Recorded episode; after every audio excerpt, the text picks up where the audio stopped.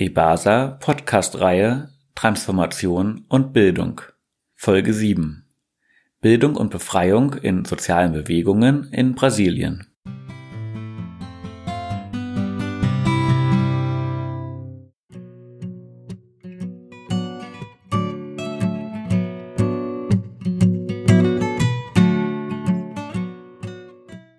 Soziale Bewegungen haben eine wichtige Beobachtungsfunktion in Bezug auf gesellschaftliche Verhältnisse.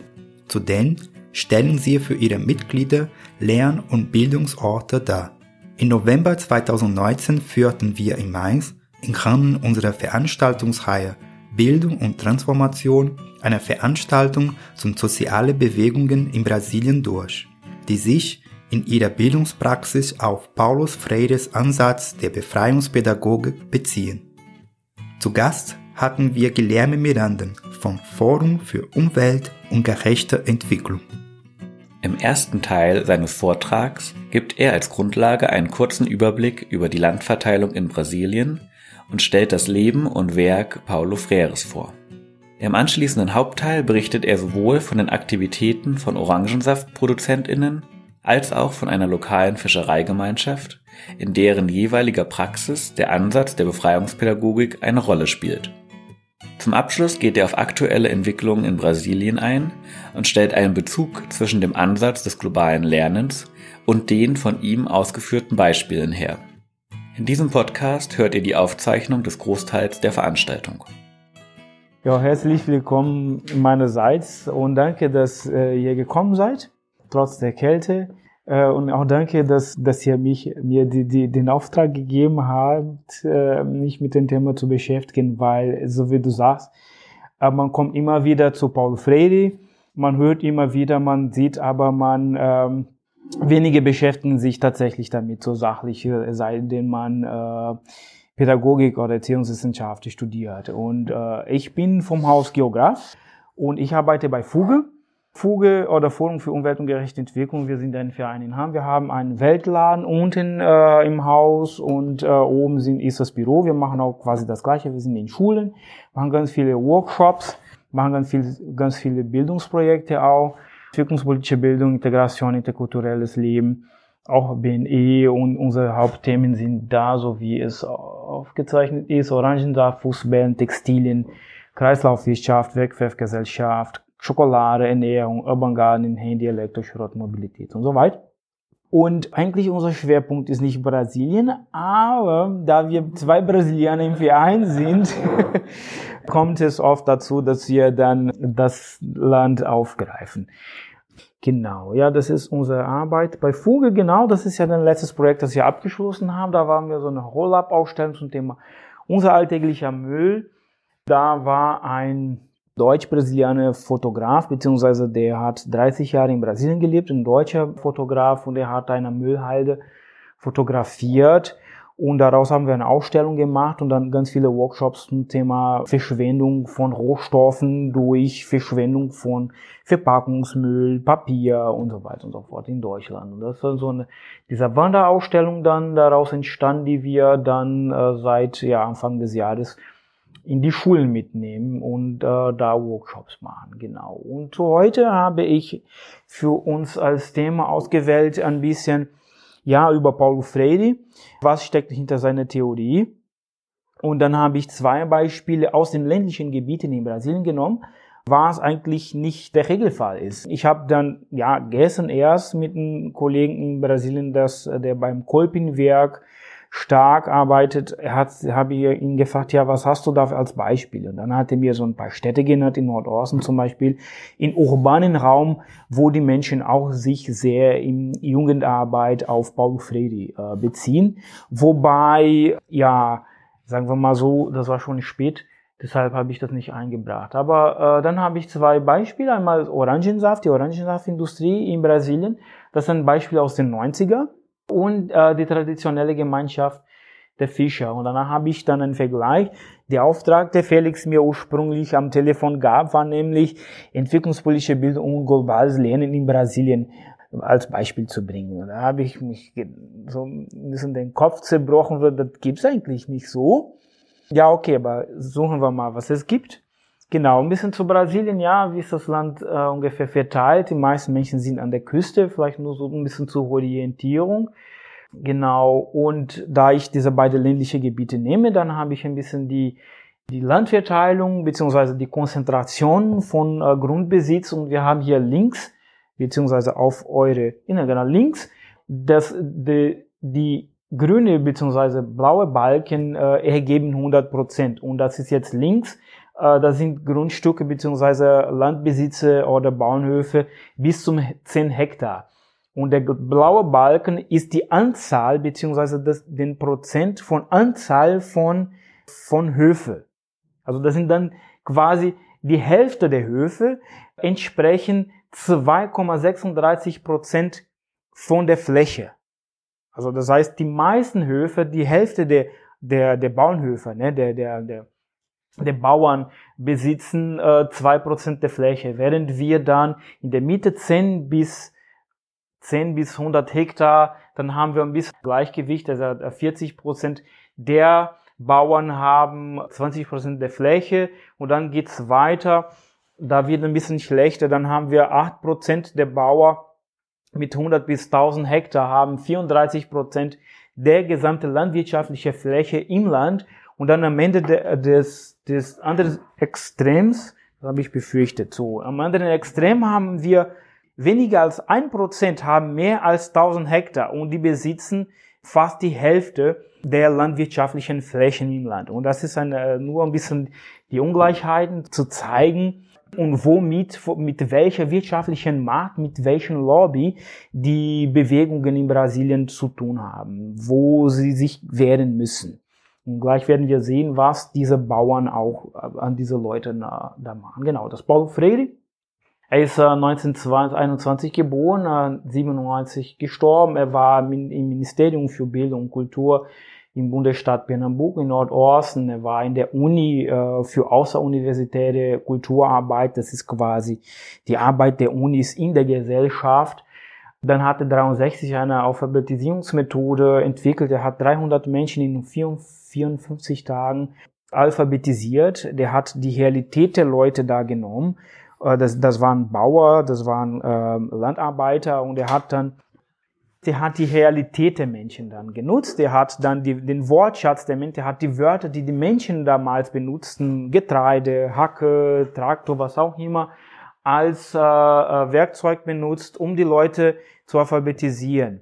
So dass, genau, der hat auch dann das nicht in Frontalunterricht gemacht, da waren dann Kreisen mit so, mit Animatoren, mit, mit Warm-up, äh, Leute, die das bisschen animiert haben und das war dann natürlich sehr gut gelungen. Das, es ist dann daraus, beziehungsweise parallel diesen Begriff der äh, Popular Education, Education Popular auf Deutsch findet man nicht das Wort, also quasi Volksschulen oder Volkshochschule, das ist ja der gleiche Begriff der Volkshochschulen, als es in den 20ern in Deutschland entstanden ist. Ja, 64 kam der Militärpush in Brasilien, musste er raus ins Exil.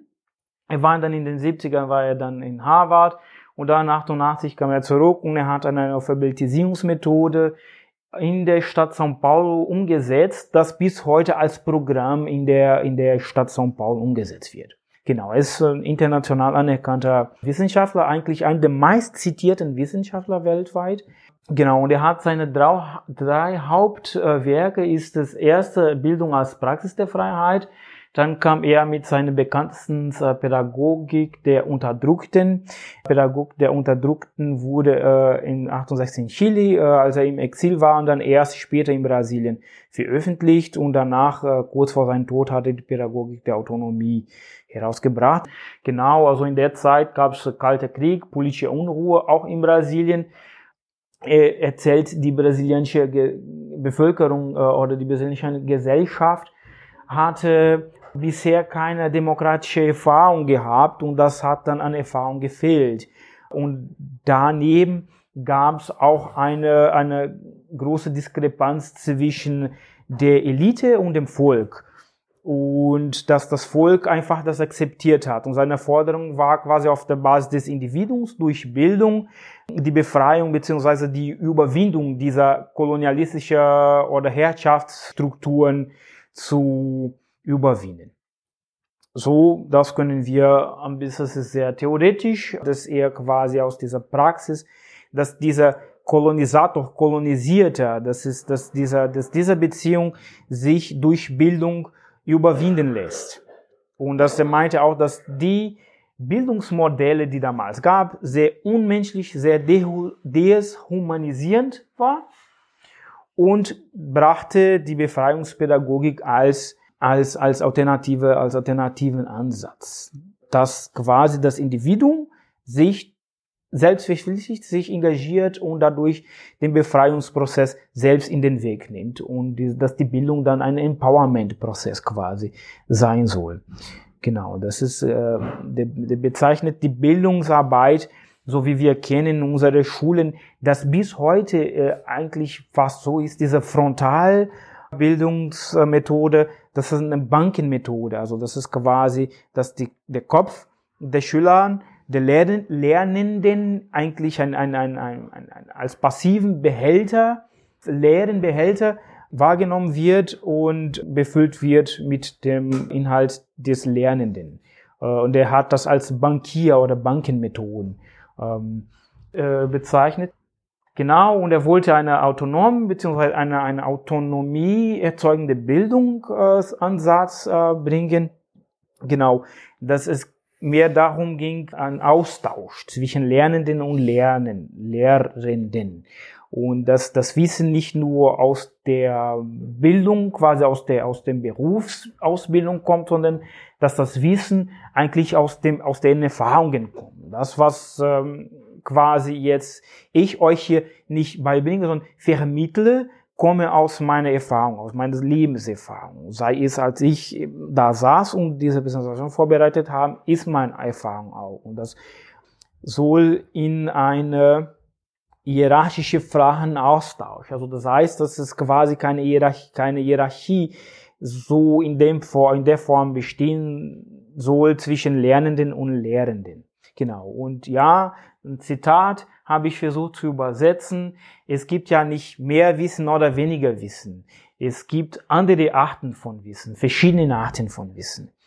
Äh, was er sagt. Genau. Und dann habe ich so ein bisschen das äh, in Vergleich gesetzt, genau, so ein Gegensatz Lehren, Lehrenden gegenüber den Lernenden. Äh, er, er, bei den, dieser Bankenbildung er vorschlägt die, eine flache Hierarchie anstatt Domination, Befreiung, dass der Dialog stattfindet, dass diese Methode auch die Kreativität der äh, Lernenden hemmt und soll eher kritisch werden und reflektierend und das dann quasi revolutionär im Sinne dieser Transformation in der Gesellschaft. Genau. Dann haben wir andere Begriffe, die mit ihm entweder verbunden werden oder auch von ihm gebracht worden sind. Zum Beispiel äh, das Theater der, Pädag der Unterdrückten ist sehr bekannt der Name äh, Bau, genau. Aber seine Tochter oder seine, seine Tochter, glaube ich, war, dass dieser Pädagogik, Pädag Pädagogik der Empörung, das sind dann sein, sein, sein Post, sein Posttod, Postuma, so sein, sein, sein, sein, nach seinem Tod hat sie ein paar Briefe von ihm veröffentlicht.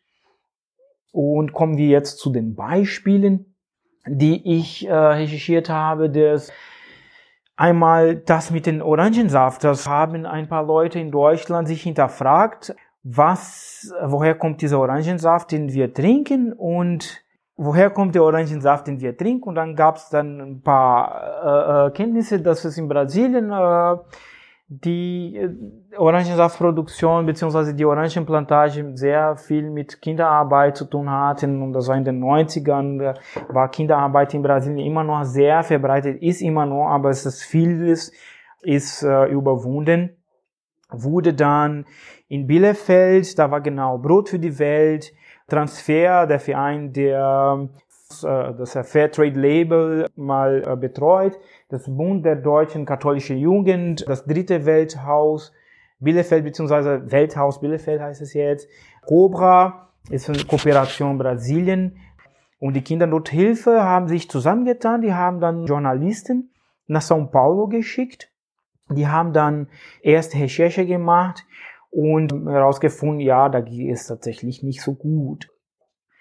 Da, wo die, die, der Journalist bzw. wo das Projekt in Gang gesetzt worden war, äh, hat tatsächlich, die Sachen hat, haben sich tatsächlich geändert. Wobei in den Orangenplantagen ist die Situation immer noch nicht so gut. Da sind jetzt Unterkünfte und Busse für die Landarbeiter, also für die Pflücker und Pflückerinnen, genau. Und ähm, die Arbeit, die, die das Welthaus Bielefeld da initiiert hat, hatte drei Säulen. Einmal die Stärkung der Menschen in Brasilien, die Veränderung beziehungsweise Kampagnen hier in, in Europa und auch, aber nicht nur da, sondern auch quasi, dass die Kinder beziehungsweise die Familie die Möglichkeit haben, entweder zur Schule zu gehen oder dass sie nicht zu, zu äh, arbeiten müssen. Genau. Dann ähm, war erstmal hier in Deutschland, gab es dann der Uwe Pollmann äh, im, im Welthaus Bielefeld, hat dann äh, diese Broschüre, die erste da links, herausgebracht. Das war dann Bildungsarbeit in den Schulen über die Orangensaftproduktion in Brasilien.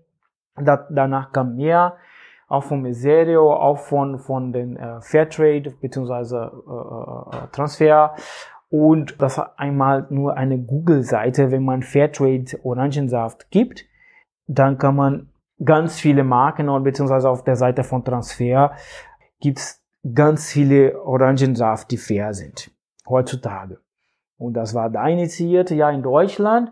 Hintergrundinformationen für die Kampagnen vorbereiten, für die Menschen, damit wenn die Menschen äh, die Säfte trinken, äh, woher kommt dieser Saft, was steckt dahinter, haben die dann einen Film gemacht. Der Film heißt Bitter Orangen. Da wurde hier in Deutschland ausgetragen auf Deutsch. Das Film war quasi die Missstände aufzuzeigen. Äh, und deren äh, Ansatz, deren Vorschlag für die Landarbeiter war, okay, boykottieren wir dann die, die Safthersteller. Ihr verkauft nicht mehr die Safthersteller. Natürlich sagten die Leute, nein, das geht nicht. Da hängt unsere Arbeitsplätze, da hängt unsere, da sind unsere Abnehmer, das können wir nicht machen. Wir brauchen eine Alternative. Ja.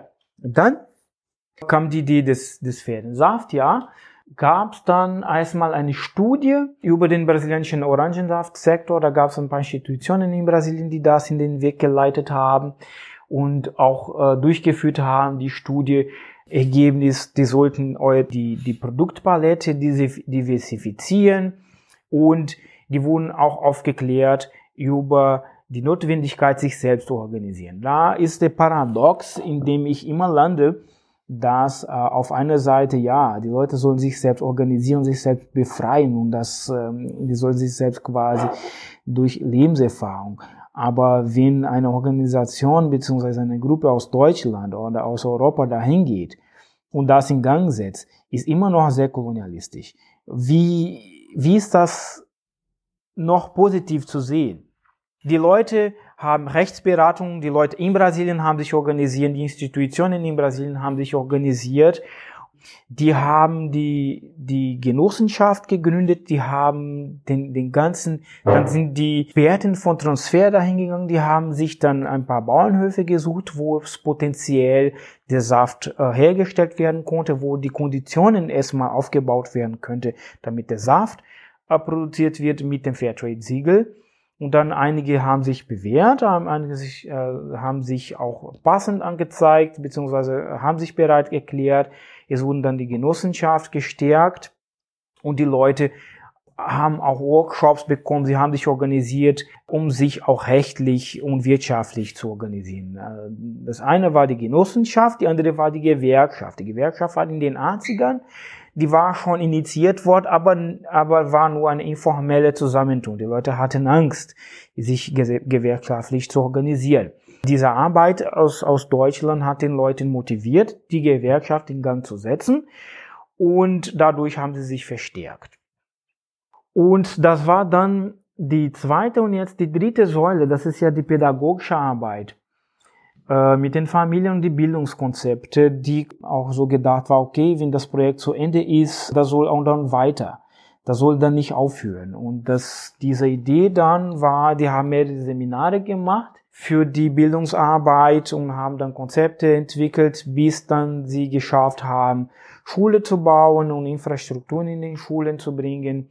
Und eine, eine Kritik, die es da dann gab, war, okay, da soll nicht einfach, dass die Säfte, äh, dass der Saftverpackung nach Deutschland kommt und drauf steht, ohne Kinderarbeit. Da soll mehr dahinter stecken, da soll mehr da drin stecken.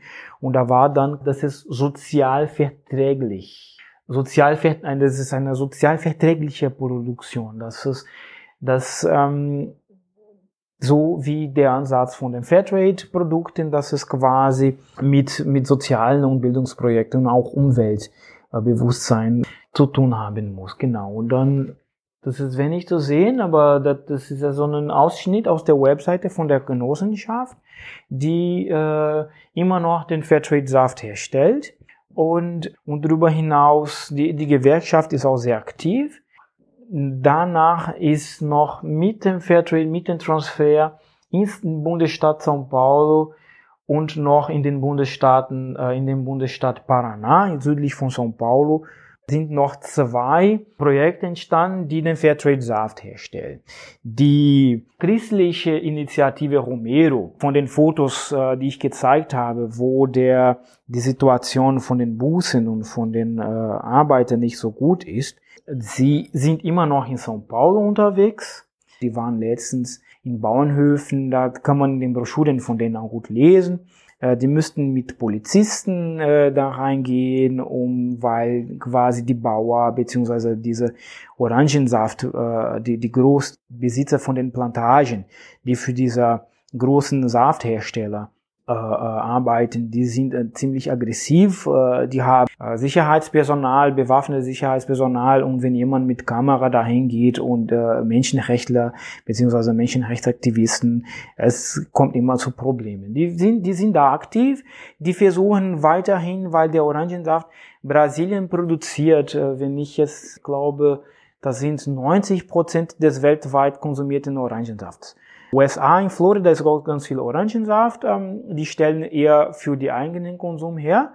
In, in den USA, ja, 80 bis 90 Prozent. In Deutschland, den Saft, den wir hier trinken, ist äh, zu, zu 80 Prozent beziehungsweise 70 Prozent aus Brasilien. Oder nicht. 90 Prozent des Orangensaft in Europa ist brasilianisch, 70 Prozent konsumiert Deutschland. Das sind drei große Industrien, die in Brasilien die Orangensaftproduktion dominieren und nur durch diese Bewusstseinsarbeit, durch die Verstärkung der Bevölkerung, der Arbeiter, dass die äh, ihre Rechte durch Bildung will ich es zu Ende zu diesem äh, Beispiel kommen, dass nur so schaffen die aus dieser Situation zu kommen. Und äh, der Fairtrade-Ansatz äh, hat tatsächlich da einiges gewirkt. Warum bin ich auf diesem Beispiel gekommen? Als äh, Carlos uns kontaktiert hatte, dann hatte mein Kollege Markus sofort gesagt, ja, das haben wir da so gemacht. Es war eine Welle, Paulo Freire, äh, es war unser Vorbild, die Arbeit und, äh, und daher hat er mich das empfohlen, diese, diese, diesen Beispiel zu nehmen auf die eine Seite, auf der anderen Seite natürlich äh, das Sein der 90er. Ich habe dann angefangen, mich damit zu beschäftigen und, ähm, und dann tatsächlich konkrete Hinweise zu finden, wo die Leute Paulo Freire genutzt haben, beziehungsweise die ganzen Materialien gibt's nicht mehr so. Äh, der Kollege, der diese Broschüre entwickelt hat, hatte dann am Ende gesagt, ja, die Broschüre und die ganzen Materialien ist irgendwo im Keller, das finde ich nicht mehr. Und von daher. Aber das ist ein Beispiel, ist damals gelaufen. Wir können dieses Beispiel sehen von, von der Genossenschaft, die den Pferdensaft produziert und Bildung und Befreiung ist immer noch drin. Und das ist ganz wichtig. Und die an anderen Beispiel, den wir haben, ist äh, die Fischereien in Nord Minas Gerais. Und im Norden von Minas Gerais, das ist ein Savannengebiet, in Übergang zum halbtrockenen, semariden Region in Brasilien, da regnet es wenig. Und dieser Fischer, warum erkläre ich das so? Weil die Fischer, die arbeiten mit im Fluss, ich, von, mit Elb und Flut. Also das heißt, wenn der Fluss, wenn der Fluss, wenn es viel regnet, das sind Sommerregen, dann ziehen sie sich ein bisschen zurück. Ihr habt ja, ich wollte, ich habe auch ein Bild gebracht, aber ich in Mainz, ist auch ganz gut zu erklären, die haben Flussinsel. Also hier auf der Insel ist, glaube ich, sogar ein Feld. Also quasi der Bauer, der muss sich anpassen. Wenn das Wasser kommt und so weiter und so fort. So arbeiten die Fischer. Diese Fischer sind hauptsächlich geflüchtete, äh, geflohene Sklaven gewesen, die traditionelle Gemeinschaft gebildet haben und seitdem dann da äh, festgesiedelt haben. Einige waren vermischt mit Indigenen, also das sind traditionellen Gemeinschaft. Zum Thema traditionellen Gemeinschaft kommen wir gleich. Genau, ein bisschen von der Landschaft habe ich gebracht, nur damit wir sehen, wie es ungefähr da aussieht. Das sind ja quasi selbstgemachte Boote und Fischen mit Netzen. Die Dame da auf der rechten Seite hat ein Netz. Und genau, das sind solche Inseln. Ähm, das ist ein kleineres Insel, aber es gibt auch die größere Insel, wo die, Leute auch tatsächlich äh, teilweise ihre Siedlungen aufbauen und im Innenland auch in der Umgebung dann quasi dieser Feuchtgebieten mit diesen Palmen, die auch an die Bevölkerung auch ganz viel äh, Rohstoff für Ernährung und so weiter, für Öle liefert. Genau, und das sind sehr hügelige Regionen. Und der Hintergrund von der Fischereibewegung in, äh, Bewegung in Nordost Minas Gerais, Nord Minas Gerais ist, dass ähm, in den Ende 70, 79 genauer gesagt, gab es eine große Flut. Die, die ganze Ländereien gehörten dem Bund, also quasi der, der, der, der Bundes, die Bundesregierung, der, die, die nationale Regierung. Und als das ganze zerstörte Werk war und das Wasser runterkam. Das, das gibt einen Begriff in Brasilien, heißt Grileiros, also das ist Landgrabbing oder Landraub. Das ist quasi, dass diese Leute, das waren große Bauer, die besetzen das Land, die verfälschen äh, Urkunde, die verfälschen Grundbücher zusammen mit Notaren sogar und quasi besetzen diese Länder. Die Leute, die, die Fischer, und diese Gemeinschaften, die müssten aus den ganzen Territorien weg, weil es ja geflutet war. Als die zurück wollten, war diese Länder besetzt, beziehungsweise die sind in die Städte dann. Sieht man, wie zum Beispiel Favelas entstehen und Slums. Genau. Und dann seit Anfang der 2000er, seit jetzt stark, seit 2010, 2013, kommen diese Gemeinschaften wieder und wieder und erobern ihre Territorien. Und das ist viel mit ganz viel Bildungsarbeit, politische Bildung zusammen verbunden und das will ich jetzt mal zeigen. Genau, das sind jetzt diese territoriale Konflikte zwischen den territorialen Gemeinschaften und den Landbesitzern. 2004 oder 2006, also gab es dann in Brasilien 2008 einem, durch die Lula-Regierung ein Gesetz zur Erkennung und Schutz von traditionellen Völker und Gemeinschaften die wurde erkannt. Das waren erstmal quasi nur die Quilombolas, die geflüchtete Sklavensiedlungen oder die, Skla die Siedlungen von geflüchteten Sklaven. Die Leute haben sich, sind von den Bauernhöfen geflüchtet und haben irgendwo im Wald sich wieder getroffen und haben Siedlungen aufgebaut. Und diese waren als traditionelle Völker und Gemeinschaft anerkannt und die Indigener. Die Lula-Regierung hat das dann weit erweitert auf, auf die Fischer, auf Bauerngemeinschaften und Tradition, ganz viele andere traditionelle Kautschuker, Zapfer und äh, ganz viele andere Gemeinschaften, die äh, in der Geschichte Brasiliens dann im, im Wald sich da irgendwie oder in kleinen Dörfern äh, sich ihren Lebensunterhalt und ihre Lebensgrundlage aufgebaut haben, durch die Geschichte, die wurden dann anerkannt. Und die dürften dann mit anthropologischen, biologischen, geografischen Studien, die haben das, diese Ländereien dann zugewiesen bekommen. Das ist jetzt der Streit.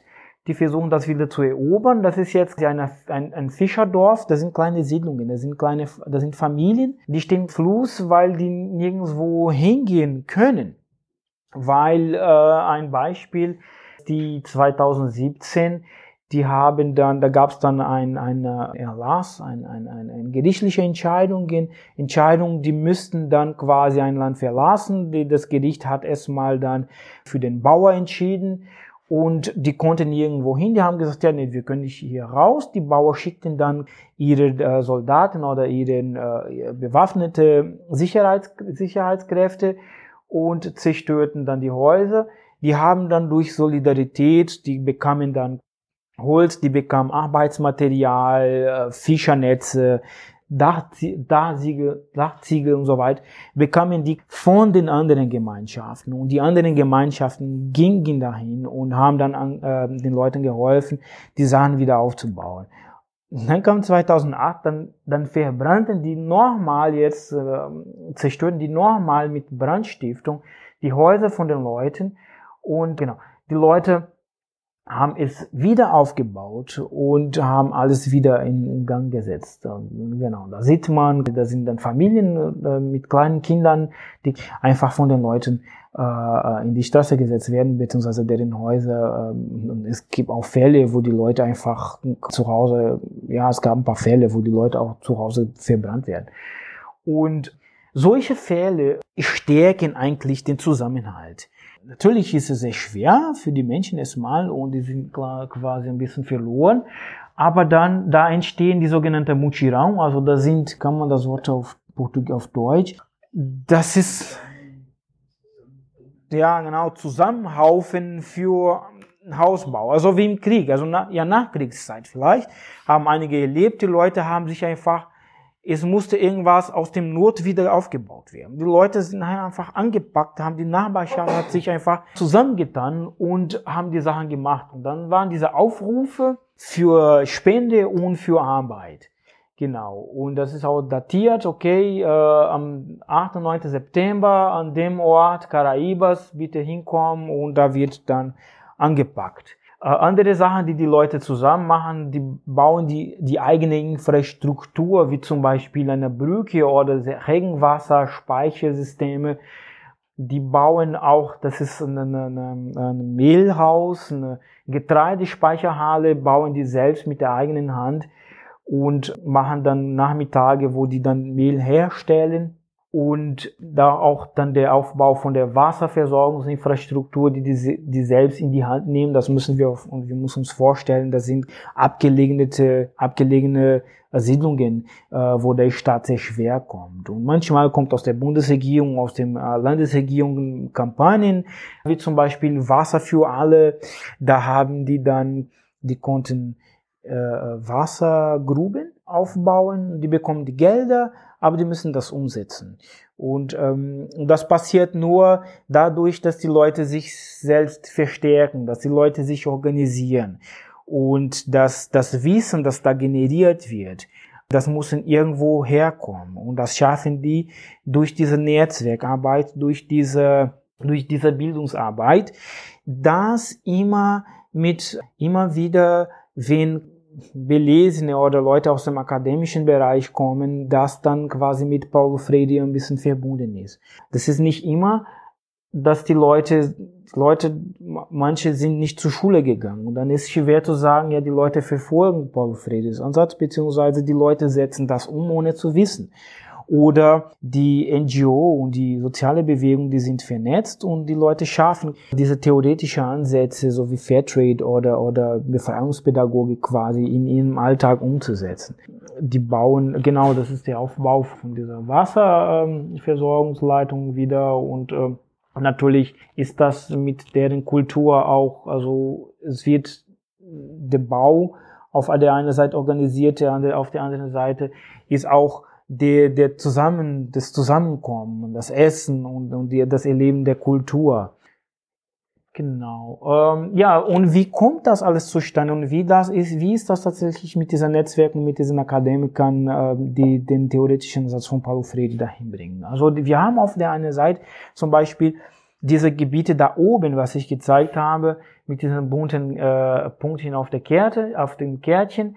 Da, wir haben die Fischereipastorale aus der Kirche, aus der katholischen Kirche, die ist sehr stark in der Region, die unterstützen alle diese Gemeinschaften mit deren Multiplikatoren. Auf Portugiesisch nennt man das Wort ähm, Agentes oder Agent auf Deutsch würde es nicht äh, gut kommen. Deshalb habe ich es auf Multiplikatoren oder Promotoren, äh, das sind die Promotoren, die den Leuten rechtliche Unterstützung, gesetzliche Unterstützung, auch finanzielle Unterstützung oder alle Fragen, dass die Leute haben, die Leute, die sind mit den Leuten verbunden. Aber das ist nicht von oben nach unten, sondern das ist mit den Leuten. Und das ist die eine äh, Sache, die es gibt. Das ist ja dieser Land, dieser, dieser Fischereipastoral. Die Fischereipastorale gibt es überall in Brasilien.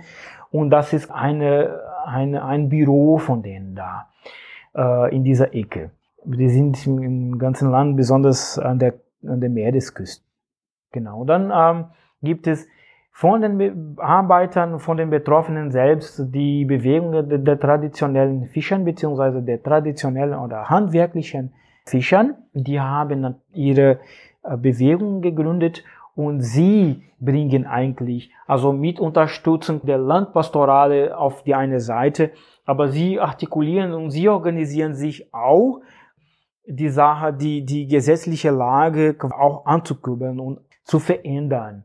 Und es gibt auch das eher umweltbezogene äh, Netzwerk für den Fluss San Francisco. Und die Leute sind wiederum mit anderen Organisationen, sogenannte, ja, auf Deutsch eine gute Übersetzung, Heimatorganisationen, Heimatvereinen, gibt's in Brasilien nicht so in dem Sinne, ne, aber so kann man so nennen. Das sind die die Vereine von den oder die Organisationen, die oft auch nicht formalisiert ist von den von den traditionellen Gemeinschaften. Damit will ich sagen. Genau, das ist zum Beispiel ein Symposium gewesen. Jetzt im ähm, Oktober gab es letztes Jahr oder 17, war sogar in Deutschland, in Kassel.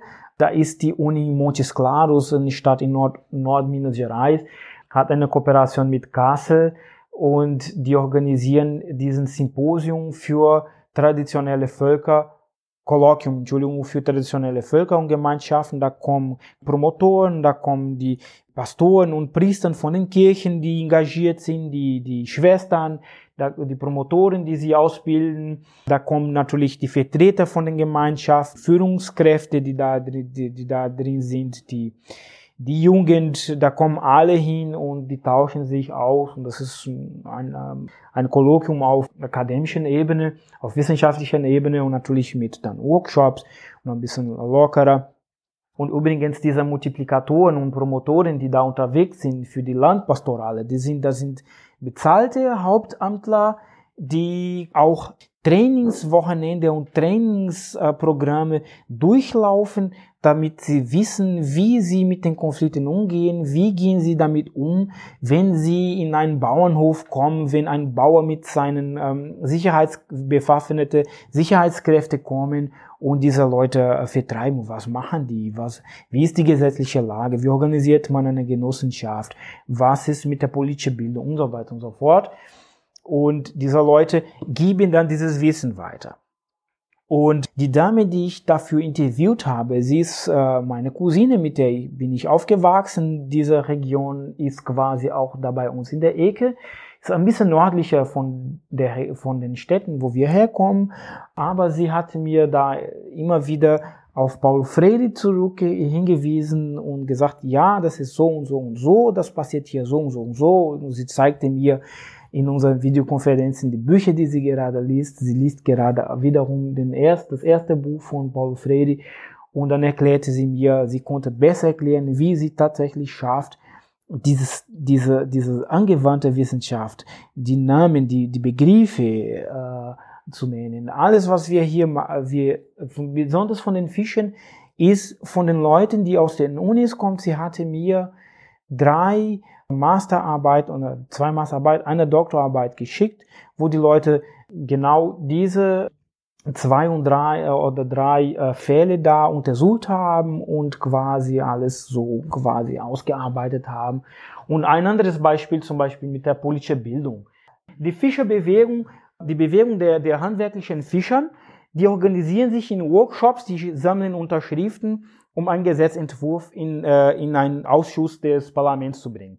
Diese, damit die einen Gesetzentwurf bringen können, brauchen die ein Prozent der brasilianischen Wähler als Unterschrift. Also das sind 1,5 Millionen Unterschriften. Haben sie bereits. Die gehen jetzt diese oder nächste Woche, also auf jeden Fall jetzt im November, fahren die nach Brasilia, die Hauptstadt, und ähm, bringen sie den Gesetzentwurf zur Anerkennung, Schutz und Umsetzung des territorialen verfassungsrechtlichen Anspruchs der territorialen Fischergemeinschaft, der traditionellen Fischergemeinschaft. Also, dass diese Territorien, was sehr attackiert und angegriffen wird von Bauern, auch geschützt wird, weil das ist ähm, nicht so aus, ausdrücklich, dass die Fischergemeinschaft. Die Fischergemeinschaften sind ein bisschen hinterhergeblieben. Und wie schaffen sie, ein ganzes Gesetzgrundlagen, ein ganzes Gesetztext zu schreiben? Die, das ist Bildungsarbeit, das ist Bewusstseinsarbeit. Die machen durch eigene Initiative, die überwachen deren Gebiete, die überwachen Umweltkriminalität, äh, äh, äh, Verschmutzung und so weiter, die kartieren deren Gebiete. Das, was der Herr da gerade zeigt, das sind, das sind Karten, die sie zeigen, das sind quasi Karten, die sie in Workshops zusammenstellen und gucken, okay, was ist hier, wo ist das, aus deren Wissen. Und daraus machen die dann mit den, äh, mit den, mit den Studenten und Dozenten quasi dann die offizielle Karten, die sie dann als technischen, sachlichen Bericht rausbringen. Und diese beiden Herren zum Beispiel, das, der eine hier links, äh, ist einer, der sehr viel über das Gebiet wissen, über den, den Wasser, das Verhalten des Wassers durch, wenn es regnet. Der andere, der baut ja die Fischernetze und dieser ganze traditionelles Wissen wird weitergegeben. Er baut zum Beispiel der Herr, der da oben stand, der baut aus Holzherste, gefallene Bäume, baut er dann quasi Möbel oder auch Trommel. Äh, warum Trommel? Ja, quasi, das sind ja sehr viele von den äh, Sklaven, die geflüchtet, die geflohen sind. Und es ist sehr viel noch mit der afro-brasilianischen Kultur zu tun. Ja, das sind dann quasi, die machen ganz viele Workshops auch mit der Jugend, Leadership, Jugendarbeit, Ausbildung von Jugend, äh, junge äh, Leaders, jungen Führungskräfte, die da quasi die in der Zukunft die Arbeit übernehmen wird. Und das wird auch durch das Ausleben der eigenen Kultur, der traditionellen Kultur auch.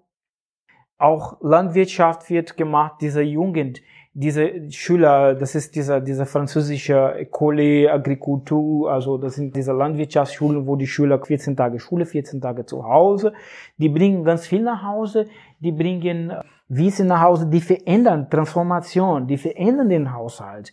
Ganz viele neue Techniken, Hygiene, Umgang mit äh, Ressourcen, äh, Nachhaltigkeit und so weiter, die Frauen auch ein großes Thema bei denen.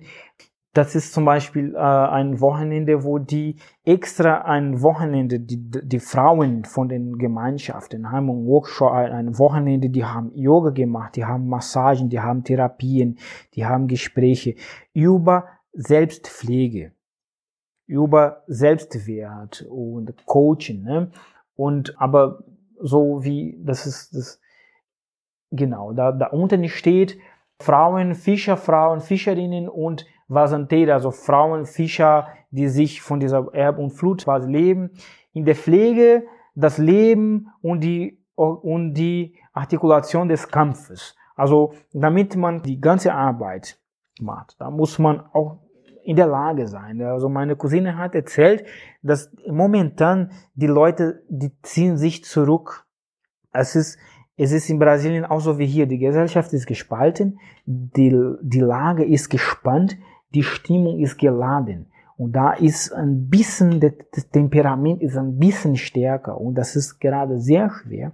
Die Leute, die aus den sozialen Bewegungen ziehen sich ein bisschen zurück und versuchen sich zu organisieren, weil man quasi nicht mehr durchblicken kann mit, mit dem allen, was passiert. Und das ist auch so eine Maßnahme, wo, das man bringt.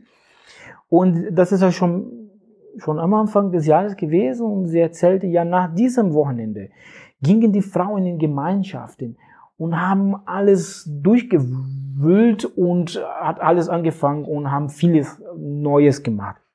Also die Leute haben ganz viel Kraft daraus gehabt. Genau, ja, das ist jetzt dann ja ein Fazit von dem, äh, ja, die, die, wie konnte ich diese Wiedereroberung, Wiederaneignung von den Territorien nur durch diese Bewusstwerdung, diese Bewusstseinsarbeit mit den Leuten bisschen hat Fakao gehört, kannst du was zu politischen Lagen in Brasilien erzählen? Ja, ganz aktuell, ich weiß nicht, ob ihr das gehört habt, in Brasilien an der Küste, nordöstliche Küste, was ist der Nordosten Brasiliens? Das ist, hier verlief, verläuft der, die Äquatorlinie und da ist ein, also quasi ein verteilter Ölfleck. Das sind Ölklumpen, die da landen. Man weiß nicht, woher das kommt gibt es viele Spekulationen. Dann sagt der Sekretär für Fischereiwirtschaft aus dem Landwirtschaftsministerium, diese Wesen, die da sind, das ist er, der Präsident Bolsonaro und noch eine Dame daneben, sagte er, Zitat, der Fisch ist ein kluges Tier. Sobald er ein Ölfleck sieht, Herr Kapitän, meinte der Bolsonaro. Äh, dann flieht er. Da hat er Angst. Also du kannst ruhig den Fisch, deinen Fisch problemlos essen. Alles sauber, Kapitän. Also so ist politische Lage in Brasilien. So geht die Regierung mit solchen Sachen um. Die letzte Katastrophe mit dem Dammbruch, der Mineration aus dem, aus dem Bergbau, das ist die gleiche Geschichte. Alles klein machen, nicht so schlimm, haben wir schon im Griff. Mit dem, mit dem Brandkatastrophen in Amazonas, das gleiche und so weiter und so fort. Und neben den ganzen anderen Sachen, die gerade da sind, genau. Und das ist ein Beispiel auch, das sind auch bedrohte ähm, Baumarten. Was macht die Regierung? Das ist jetzt die Landesregierung. Nee, das ist die Bundesregierung. Die Bundesregierung will quasi den Schulden von, das sind Milliarden Schulden von Umweltkriminalität. Und die wollen diese ganze Schulden oder ganz viel von den Schulden alles erlassen. Und da versucht dann die Fischergemeinschaft in dem Fall, dass das nicht umgesetzt wird. Da, da kämpfen, da machen die auch Lobby, damit das nicht verabschiedet wird. Das andere Sache, was, was sie mir sehr gut betont hat, ist, dass die Leute, die sind oft Analphabet, aber die kennen genau in der Verfassung, wo ihre Rechte sind. Die wissen, also teilweise Analphabet, nicht zur Schule gegangen, aber sie wissen, wo ihre Rechte sind. Und das ist durch diese Schulungen und Workshops. Also zum Beispiel zum einen dieses Verhaltenkodex. Ja, die machen diese ganze Überwachung und diese ganze die Überwachung und das Monitoring von der Umweltkriminalität, aber damit die sich, sich selbst nicht strafbar machen, die haben dann Verhaltenskodex. Okay, wie gehen wir jetzt mit der Umwelt um, damit wir selbst nicht verschmutzen, damit wir unsere Rechte nicht verlieren. Weil am Ende, wer dann gesetzlich durch die Gerichte das Recht für die Ländereien bekommen, sind diejenigen Gruppen, sei es eine Firma, sei es ein Bauernhof, sei es eine Industrie, eine Fabrik oder eine Fischergemeinschaft oder traditionelle Völker, ist die Gruppe, die das Land am nachhaltigsten benutzt, das ein Monitoring, ein Umweltmanagement umsetzen kann. Und das eine, die Arbeit ist auch sehr mit der Stärkung der Narrative des, des Diskurses der traditionellen Gemeinschaft und des Umweltschutzes und Genau, die, die sammeln diese, diese Beweise, die machen alles, alles das, was die machen, diese Sammlung von Beweisen für diese Umweltkriminalität, das wird durch diese Workshops gemacht. Die machen viele Öffentlichkeitsarbeit, die machen Workshops zum Beispiel über den Laudato Si von den Papst. Was steckt dahinter? Okay, der Papst, das ist Land, Land äh, Fischerei Pastorale aus der Kirche. Ja, der Papst hat ein Schreiben herausgebracht über Umweltschutz. Ja, was steckt dahinter? Was hat das mit uns zu tun? Politische Bildung, die Leute, die machen äh, äh also die fördern die Debattekultur, die wollen einfach nicht schweigen, die machen dann Workshops zum Thema Demokratie, was Faschismus, wie geht es mit Wirtschaft, Neoliberalismus, Geopolitik, auch die großen Themen werden erarbeitet. Und was er sagte, das ist eine volle Agenda, das ist ein langwieriges Prozess. Und was sie immer betonte, immer wieder, zum einen, Bildung ist ein Instrument zur Bewusstwerdung über die Selbstbefreiung, zur Bewusstseinsbildung. Und das andere ist, was sie immer sagt, der Mensch, was Paulo Freire sagt, das ist ja ähm, quasi ist ein unvollständiges Wesen. Wir sind in Bildung. Wir bilden uns weiter. Und Vergleich habe ich dann globales und lokales Lernen. Brasilien und Deutschland. Ja, werden da, werden wir hier unsere entwicklungspolitische Bildung, globales Lernen, sehr viel auf unser, auf die zusammen, auf die globale Zusammenhänge ziehen. Ja, geht es oft um Konsum Oft, aber auch Rassismus im Alltag, aber oft um Konsum.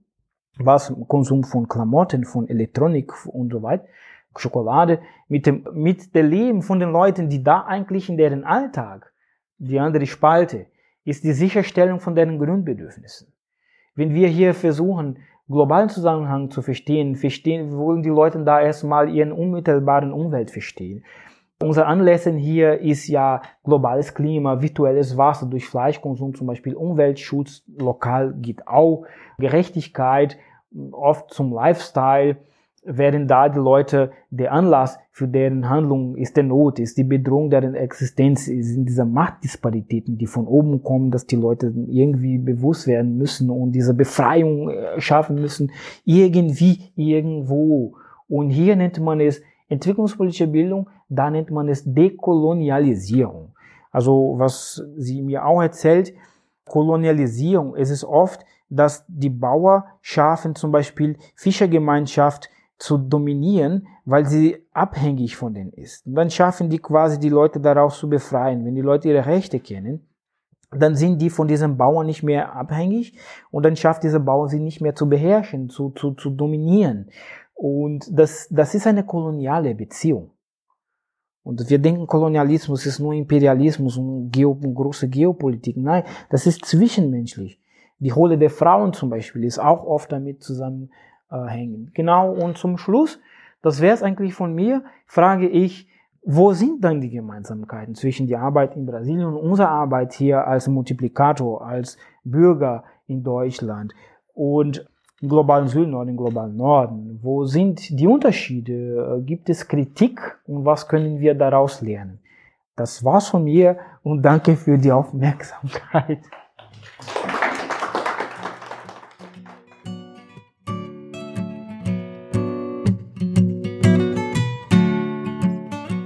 Das war die siebte Folge unserer Podcast-Reihe Transformation und Bildung. Inhalt war die Dokumentation der Veranstaltung Bildung und Befreiung in sozialen Bewegungen in Brasilien. Es sprach Guilherme Miranda vom Forum für Umwelt und gerechte Entwicklung. Wir bedanken uns ganz herzlich bei Guilherme für den spannenden Vortrag und für die Möglichkeiten, diesen veröffentlichen zu dürfen. Wir freuen uns wieder über euer Feedback zum Podcast. Schreibt uns einfach eine E-Mail an info@ebasa.org. Unter dem Titel Wie wirkt Bildung behandelt die nächste Folge die Frage nach der Messbarkeit und der Qualität von Bildungsprozessen.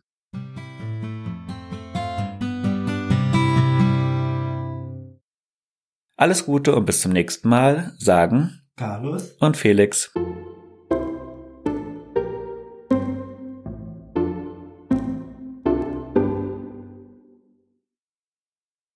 Förderhinweis.